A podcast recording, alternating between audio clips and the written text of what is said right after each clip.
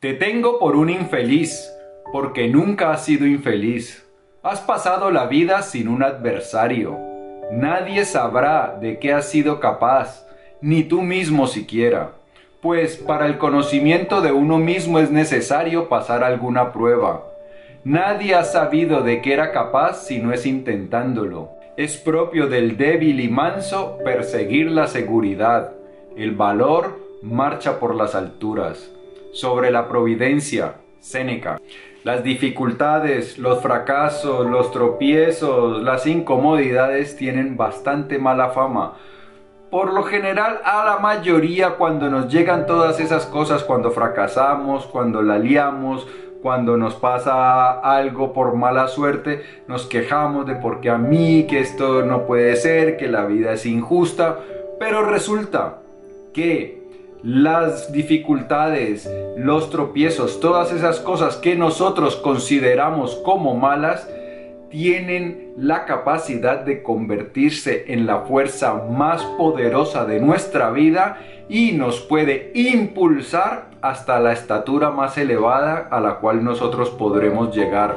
Sin las adversidades, sin los fallos, sin las incomodidades, jamás podremos crecer hasta donde estamos destinados a crecer. ¿Y cómo podemos hacer para convertir esas cosas, esas cosas que todo mundo considera como malas, en el combustible necesario para la grandeza? Pues se trata de un pequeño cambio de mentalidad, de un pequeño gigantesco cambio de mentalidad. Y de eso vamos a hablar ya mismo. Bienvenido a las Notas del Aprendiz, el lugar que está dedicado a ti, a darte todas las ideas, todas las herramientas para que te conviertas en tu más extraordinaria versión y para que de esta manera vivas la vida extraordinaria que siempre has soñado y la que estás destinado a vivir. Mi nombre es Pablo Arango y si esta es la primera vez en las Notas del Aprendiz, por favor, considera suscribirte para que no te pierdas ninguna de estas importantes ideas. Una cosa es cierta. Todos en algún momento de la vida vamos a experimentar serias dificultades y los que ya pasamos de los 40 muy seguramente hemos pasado ya por alguna o algunas dificultades severas. Ya la vida nos ha puesto a prueba.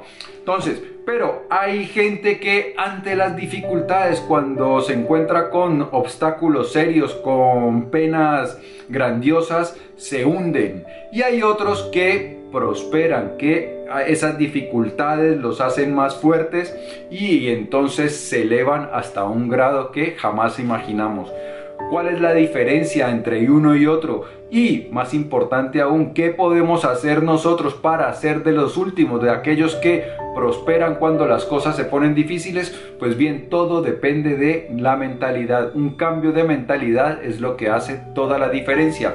Las personas que ante las dificultades, ante las adversidades, se hunden, se, se achican, son las que consideran esas cosas como una amenaza.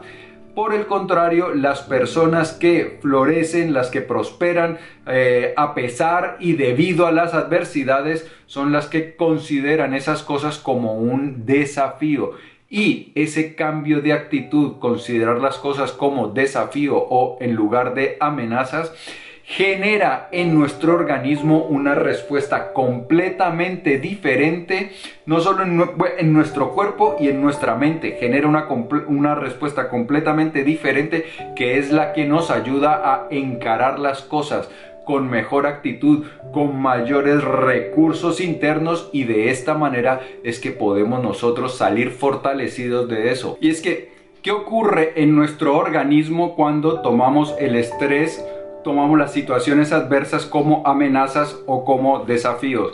Pues bien, resulta que la respuesta fisiológica es completamente diferente. Por ejemplo, cuando nosotros creemos que algo que nos está ocurriendo es una amenaza, sabe, las, las, investigaciones han encontrado que nuestras venas se cierran. ¿Por qué ocurre eso? Porque se supone que como es una amenaza puede haber una lucha y entonces los vasos se cierran para que si hay algún corte, si sufrimos algún corte, no nos desangremos tan rápido, que la sangre no fluya demasiado deprisa.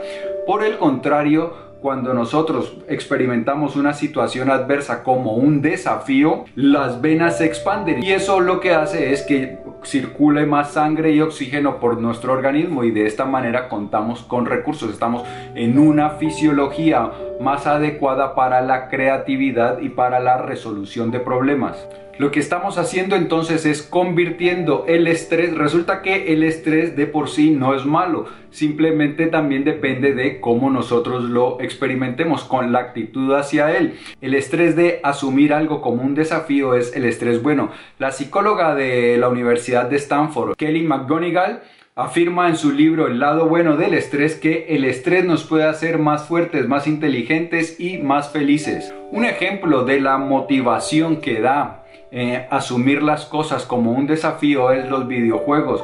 Cuando nosotros nos sentamos a, a, jugar, entonces hay dificultades, hay cosas que aún no podemos saber y entonces lo que hacemos es ir intentándolo, intentándolo una y otra vez hasta que vamos subiendo de niveles o hasta que vamos derrotando a algún enemigo y luego sale otro. Pero si fallamos, lo que hacemos es, nos da cierta emoción, nos da algún entusiasmo interno por eh, intentarlo de nuevo para ver si en la siguiente forma lo podemos vencer. Y esa es la actitud con la cual nosotros podemos enfrentarnos a las dificultades, a las metas difíciles, a los tropiezos que podamos tener en la vida, un desafío. Pasó algo que no era lo que nosotros estábamos esperando o que no, era el, que no es el, el, el objetivo que nosotros estábamos buscando.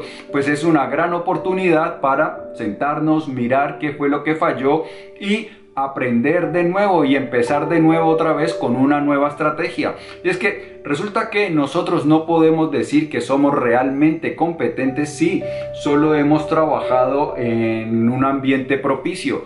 Por ejemplo, un marinero que cuando navega siempre ha disfrutado de las condiciones más propicias, pues está mal preparado para cuando aparezcan tormentas y un oleaje eh, violento. Entonces, lo mismo ocurre con nosotros en la vida. Si siempre estamos contando con que las cosas vayan de acuerdo a nuestros deseos, pues estamos mal preparados. No podemos saber si realmente tenemos una la fortaleza interior eh, requerida para afrontar los más grandes desafíos. Y como lo, lo dijimos al principio, los desafíos siempre van a aparecer en la vida. Nunca vamos a poder, ninguna vida está exenta de dificultades. Pero además es que enfrentar las dificultades también nos ayuda a aprender porque entonces aprendimos a navegar con el mar en calma y con el, viento favorable. Luego, cuando, cuando esas condiciones cambian, vamos a aprender a navegar de la otra manera y de esta manera es que podremos llegar a considerarnos como buenos navegantes, como navegantes hábiles. Miremos lo que dice el filósofo estoico Epícteto. Cada dificultad que experimentamos en la vida nos brinda la oportunidad de mirar hacia adentro e invocar los recursos internos que permanecen sumergidos.